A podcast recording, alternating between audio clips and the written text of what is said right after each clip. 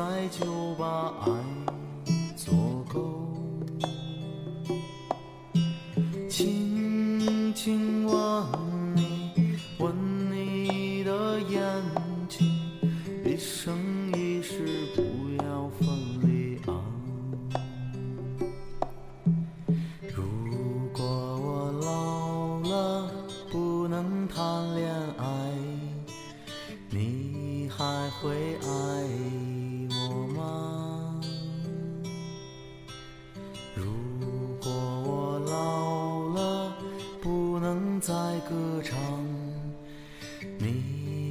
会陪我吗？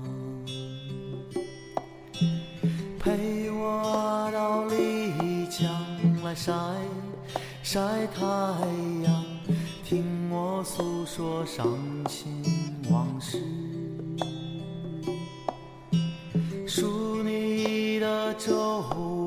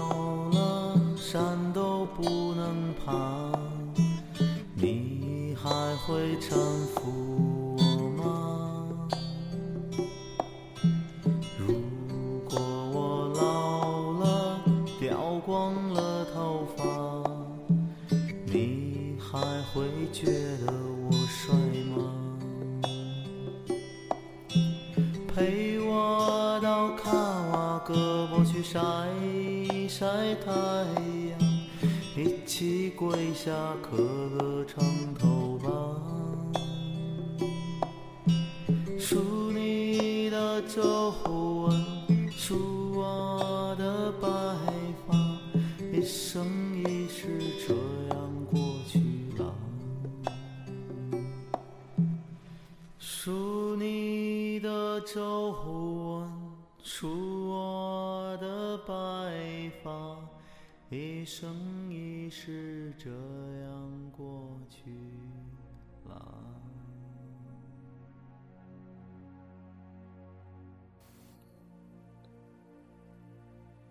时光若客。有人说，时间是不能抚平一切的，包括其本身。就像驻足一些无法参加的葬礼，听见一些时间背后的哭泣。我们在这趟与时间相伴的旅途中，会从一些人的世界中经过，一些人也会从我们的世界路过。但我们彼此明白，这些都不可能是全世界只是一些落灰的因果罢了。柔软的光阴铺陈，将所有的影子湮灭，留在水面漂泊。一年三百六十五天，把每个日子刻在甲板上，已经记不清那些刀痕为什么如此的深，深到一切波浪都无法抚平。青春，或许就是匆匆披挂上阵，末了战死沙场，无非是你为谁冲锋陷阵，谁又为你捡拾骸骨。所以，生命注定也是一场没有返程的旅行。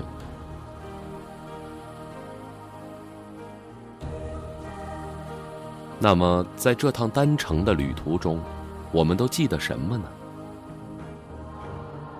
是外表傲慢、内心柔软的少年吗？还是可怜楚楚却心存偏见的姑娘呢？虽然人们常说，人海茫茫，遇见了，便何其可幸。但是，真当我们遇着了，爱上了，坚持了，却总是因为一些微不足道的傲慢和偏见，打掉了原本即将脱口而出的甜言蜜语和海誓山盟。明明相识，却漠不关心；明明相知，却视而不见；明明相爱，却形同陌路。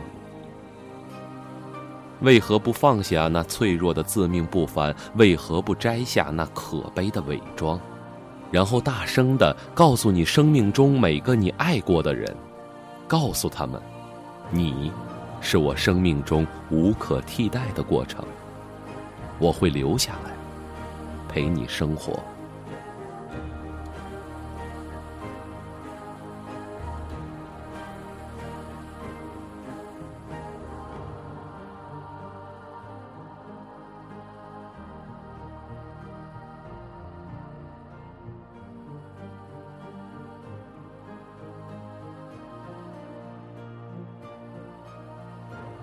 大家好，我是主播崔顺。接下来，一首《留下来陪你生活》，献给大家。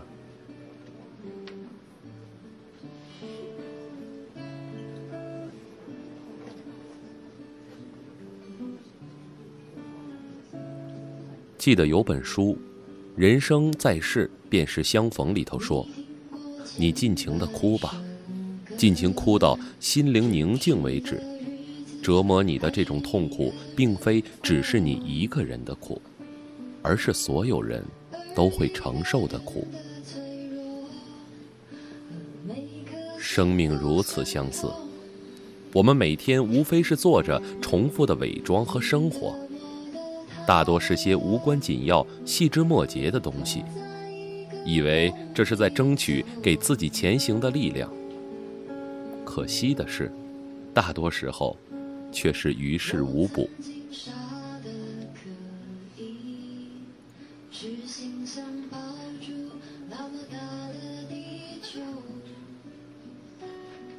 震动的手机铃声，冒着热气的咖啡，乱糟糟的抽屉，电脑屏幕透着微弱的光，照亮了疲倦脸庞。曾经装满纸星的盒子，大同小异的举杯。音像馆里的情歌，破旧的石板路，用粗绳扎着缺了口的水壶，黑暗中的人影扑闪着，没入火焰的飞蛾。外面还下着没完没了的大雨，这是北京的夜，你们知道吗？我相信，总有一些人知道，因为他们和你一样。都在悄无声息的关注着这个世界。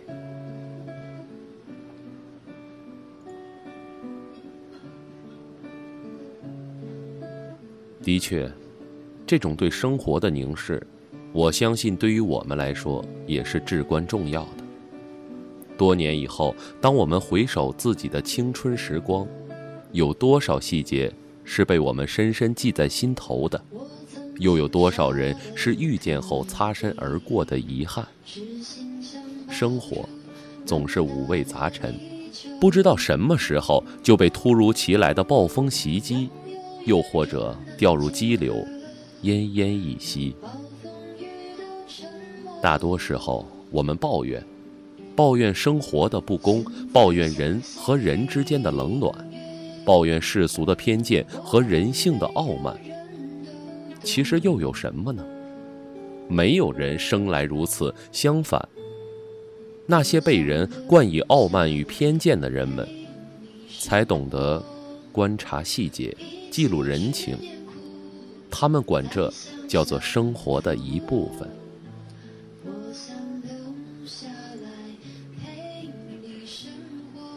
所以，能包容生活的人。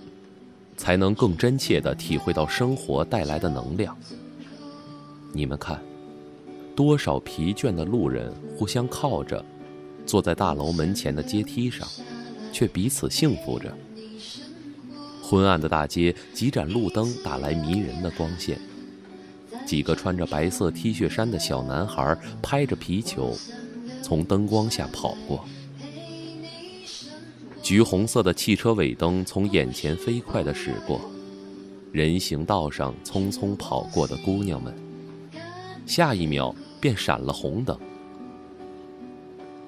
抬头往远空望去，只有一颗走失的星星，孤零零地跟着城市跑。后来，我们才知道，那只是架飞机，里面有很多和我们一样的人。在孤零零的望着这个世界，人们常问别人：“什么是生活？时间怎么过得这么快？”我想，即便是年逾古稀的智者，也给不了唯一的答案吧。就像某位朋友说的：“到了他们的年纪，生活便是为了活着吧。”而时间过得快，是因为我们走得太快了。我们口口声声说不想这样活着，却总是如此狼狈的行走，还着急的大喊着要迟到了。这种情绪的表现和潜意识的冲撞，大有不撞南墙不死心的觉悟。你知道施工的高楼上，吊机还在不分昼夜的运转吗？如果可以，请你爬上十几层的高楼，去问问那些工人们，生活是什么吧。也许是几碗盒饭，几口烈酒，再借着灯光瞎掰几句。这算生活吗？当然算。或许这些都是能让我们对待生活的方式发生改变的理由吧。我们生活在同样的钢铁城市中，生存于社会的缝隙中，怎样实现自我价值，怎样去生活，是最值得思考的问题。或许我们应该向那个年代的少年少女学习，即使整个社会都在改变，即使旁人的内心被欲望填满，我们依然行走在路上。夹缝生存，但心有梦想，勇敢直往。好了，听众们，接下来一首《阳光照进回忆里》，送给大家。愿大家飞跃沼泽，勇敢奔跑。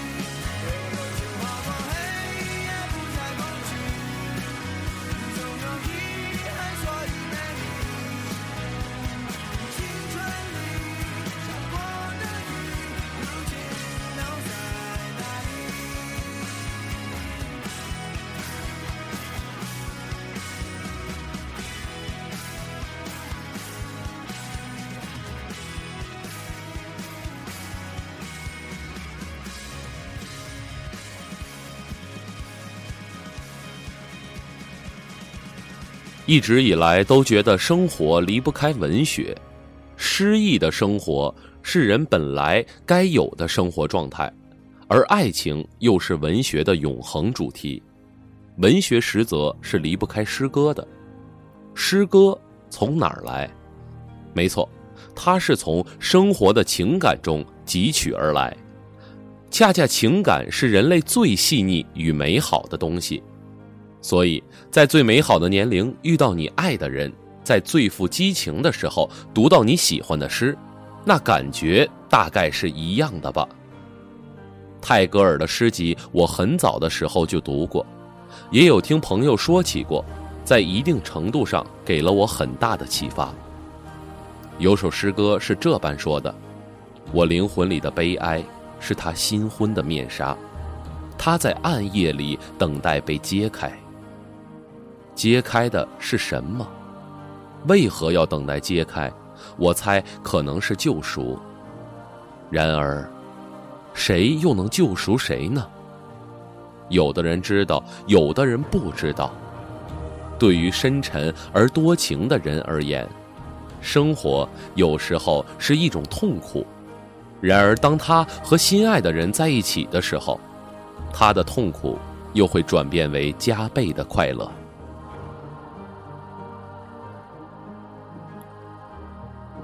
我相信诗人是最懂得爱的。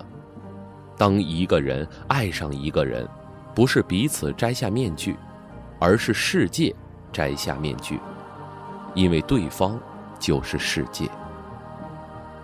同样，彼此也都是世界的爱人。他们会做这个世界最美好的事，最善意的事。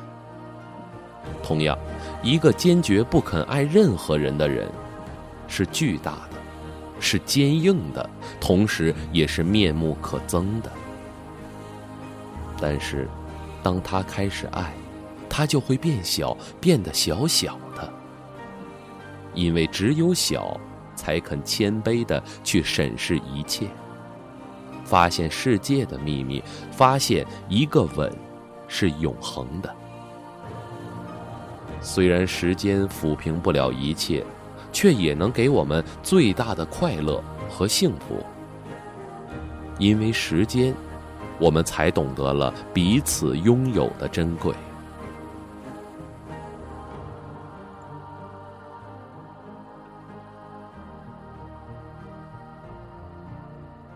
长了锈，已经褪去光泽的信箱，一叠叠写满小情小绪的卡片。启程的旅店里，落下的红色雨伞，上面绣着花。报纸的角落，你留下的字迹，是在熙攘的街头，还是黎明的清晨？你出现在我彷徨的梦中。大多时候，我会说服自己收起这些平凡的悲伤，可是有些东西似乎真的忽略不了。新的手机壳盖掉了好久之前贴上的图案，秋天带来的美丽黄昏，落叶铺满了一层又一层，石阶上的脚印已经看不清尺码，挥挥手，可是对面什么都没有。潮水远远的卷起冲上岸，然后裹起我的双脚，泛起一圈圈的泡沫。又退了回去。到了大雪皑皑的冬天，我们拥在橘黄灯光冲出的热气里，肩头都是雪白的花朵，然后互相哈着气，说着你情我愿。最后，他说他爱他，你说你爱他。如今。人们拉着行李四处徒步，电影工作者们无时不刻不在思考着如何满足人们越来越低的精神需求。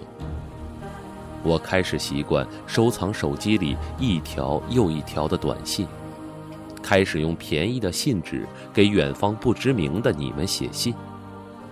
留着短发，以为朝气蓬勃，后来。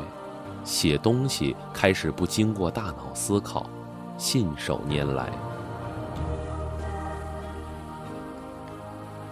傲慢和偏见像某种病毒一样在生活中传播。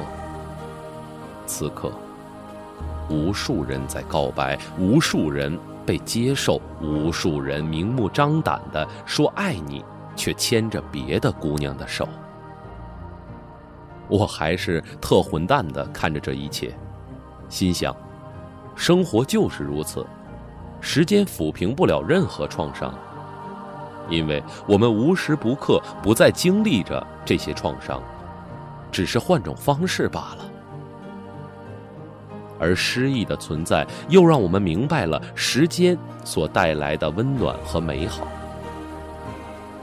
你问我，该如何躲避和接受？那么，我希望你去勇敢的承受和面对，大胆的去经历，大胆的。去热爱，唯有生活的过程才让人可敬。现在的我们刚刚出发，未来的我们会如何？谁他妈又知道？但是，若不出发，则永远也不会知道了。亲爱的听众们，你们说对吗？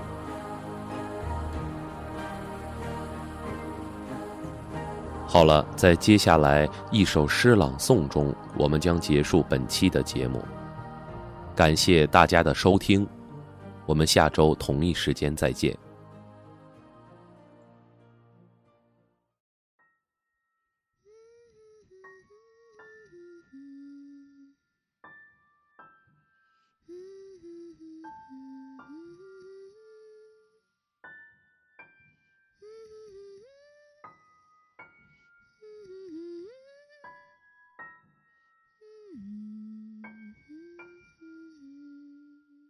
一双带着缝的眼睛，有没有尖下巴，无所谓。一定要有一小撮胡子。帽子的选择也很重要，比如一顶贝雷帽，或者毛线帽，黑色那种，可以向后垂的那种。它可以有一头脏辫，也可以是留长的卷毛，一定要长。他穿风衣、皮衣，或者赤裸上身。他有双巴洛克的尖头皮鞋，偶尔变成一双磨皮的万斯。它是天蓝色的，是枣红色的，是比水还清澈的那种触不到、看不见的颜色。他是丽江街巷的那个流浪者，也出现在埃菲尔铁塔下的凯旋门下。今天他在大西洋的海面乘帆远航，明天，他的目光又指向了天赐神力的南迦巴瓦。从一个时空穿梭到另一个时空，只有他的余光才会碰触到你那虚弱的灵魂。像一线天虹，将你那看不见的、摸不到的黑夜点亮。